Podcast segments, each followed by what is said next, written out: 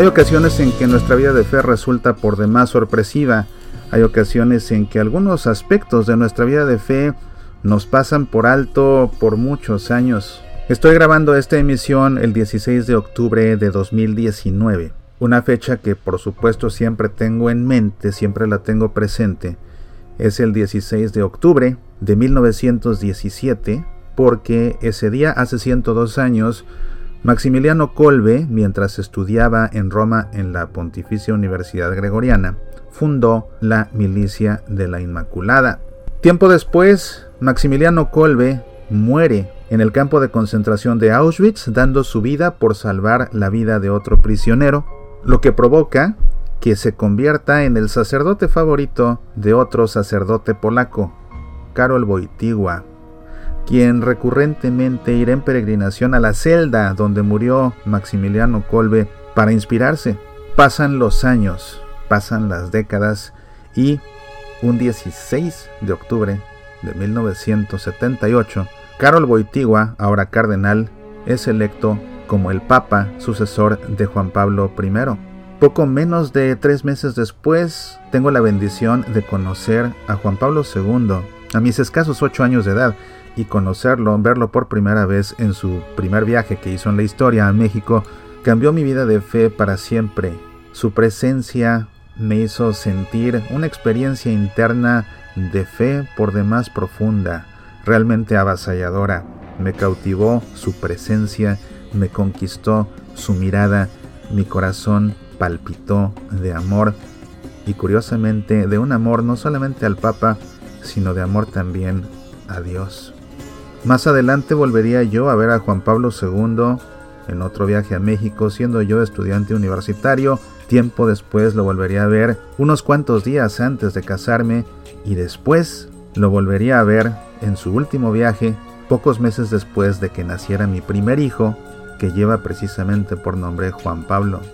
Cuatro años más tarde nace mi segundo hijo, y la providencia de Dios me lleva a dirigir una peregrinación a Polonia que culmina después dirigiendo ejercicios espirituales en Roma.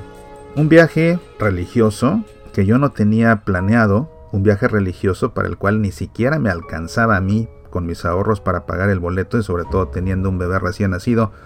Un viaje para el cual yo no tenía tiempo porque el viaje sucedió a las pocas semanas de haber nacido mi segundo hijo un viaje incluso al que yo me resistía a ir por completo por todas estas razones. No tenía yo dinero para pagarlo, no tenía yo tiempo para asistir. Sin embargo, la providencia de Dios dispuso que todo se diera para que yo realizara ese viaje, un viaje que no tuve que pagar porque siendo uno de los dos directores espirituales, mi pasaje y mi estancia venían cubiertas ya por todo el grupo un viaje para el cual tuve tiempo porque en la empresa donde yo trabajaba se nos daba a los papás un mes de incapacidad una vez que naciera un bebé y era un mes que se podía tomar en la fecha que uno quisiera durante el año siguiente al nacimiento del bebé. Un viaje para el cual pudo mi mamá viajar de México a solicitud de mi esposa para acompañarla y para apoyarla con el bebé y con Juan Pablo que ya tenía cuatro años mientras yo estuviera ausente estando en Polonia, siguiendo los pasos del Papa Peregrino Juan Pablo II, la ruta de esa peregrinación, el itinerario de esa peregrinación, me lleva forzosamente al campo de concentración de Auschwitz, donde me quedo atrapado en la celda donde muere Maximiliano Kolbe. No me puedo mover, algo me detiene, una fuerza muy poderosa no me permite dar un paso y me quedo en un gran momento de contemplación del sacrificio tan grande que hizo Maximiliano Kolbe.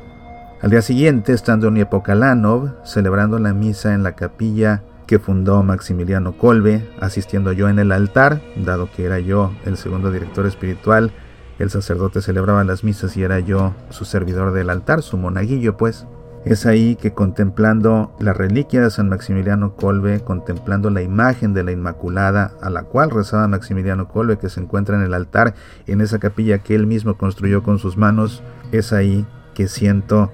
la certeza en mi corazón, una certeza contundente de que Dios me está llamando a consagrar mi vida a la Inmaculada y a formar parte de esa milicia de la Inmaculada que fundó Maximiliano Colbe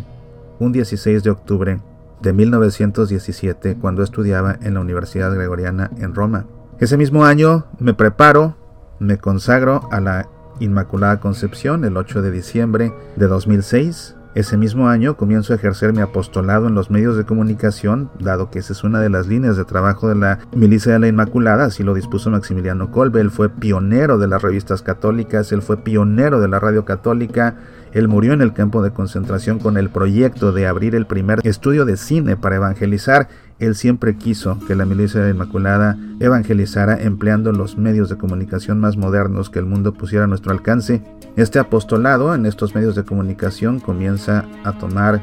un alcance que yo no tenía sospechado, lo que me lleva a realizar estudios de periodismo, nada menos que en la Pontificia Universidad Gregoriana en Roma, donde estudiaba Maximiliano Kolbe cuando fundó la Milicia de la Inmaculada.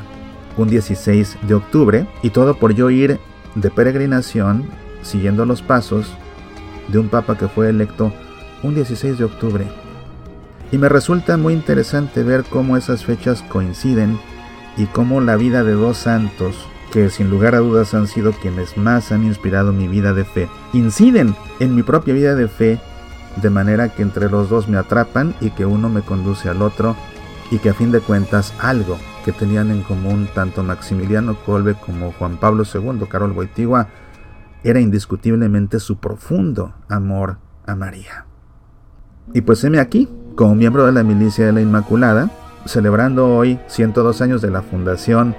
de la Milicia de la Inmaculada, regocijándome también al celebrar un aniversario más de la elección de San Juan Pablo II como nuestro Papa y teniendo presente que los dos sucedieron un 16 de octubre, nunca me había dado cuenta hasta ahora que estos dos eventos suceden precisamente un 16 de octubre. Es una gran coincidencia y por favor no vayas a decir que esas son diosidencias, ya te he dicho mil veces que la palabra diosidencia no existe y que no podemos usar el nombre santo de Dios para acuñar palabrejas, en todo caso es la divina providencia, las diosidencias no existen. Pero me sorprende esta coincidencia en estas fechas, 16 de octubre, 16 de octubre, y no deja de sobrecogerme esta idea de cómo esos dos santos, uno que era favorito del otro, los dos polacos, su amor a María, los dos influyeron en mi vida de fe de una manera muy marcada, y a fin de cuentas los dos acabaron atrapándome, atrapándome para colaborar de una manera que yo nunca hubiera imaginado en la vida de la iglesia misma. La conclusión a la que llego es que la vida de fe, nuestra vida de fe, puede resultar más emocionante de lo que creemos. Creo que la clave está simplemente en abandonarse a la voluntad de Dios, abandonarse a su providencia, que Él nos guíe. Yo nunca me imaginé estar detrás de un micrófono, nunca me imaginé estar detrás de una cámara, y la realidad es que todo esto ha sido simplemente porque ha sido la voluntad de Dios expresada a través de San Juan Pablo II, de San Maximiliano Colbe y por supuesto un apostolado que va de la mano de la Inmaculada. Te comparto esto con mucha emoción y te invito a que reflexiones acerca de tu vida de fe y te dejes sorprender por Dios. Las sorpresas que Dios tiene reservadas, bueno, es que por eso decía Pablo, ¿verdad? Que ningún ojo ha visto, ningún oído ha escuchado y ninguna mente ha podido imaginar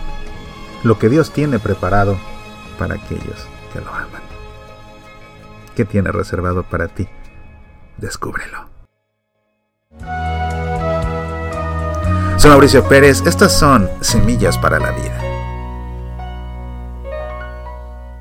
Oraciones para una gotita de agua. El nuevo manual de oración de tu servidor Mauricio Pérez. Oraciones para una gotita de agua contiene una compilación de las oraciones con que terminamos cada emisión del programa Pasión por el Evangelio. Oraciones para una gotita de agua una historia de amor hecha oración. Pide tu libro o el ebook para Kindle en amazon.com o a través del sitio semillasparalavida.org. Medita, aprende, apasionate por nuestra fe.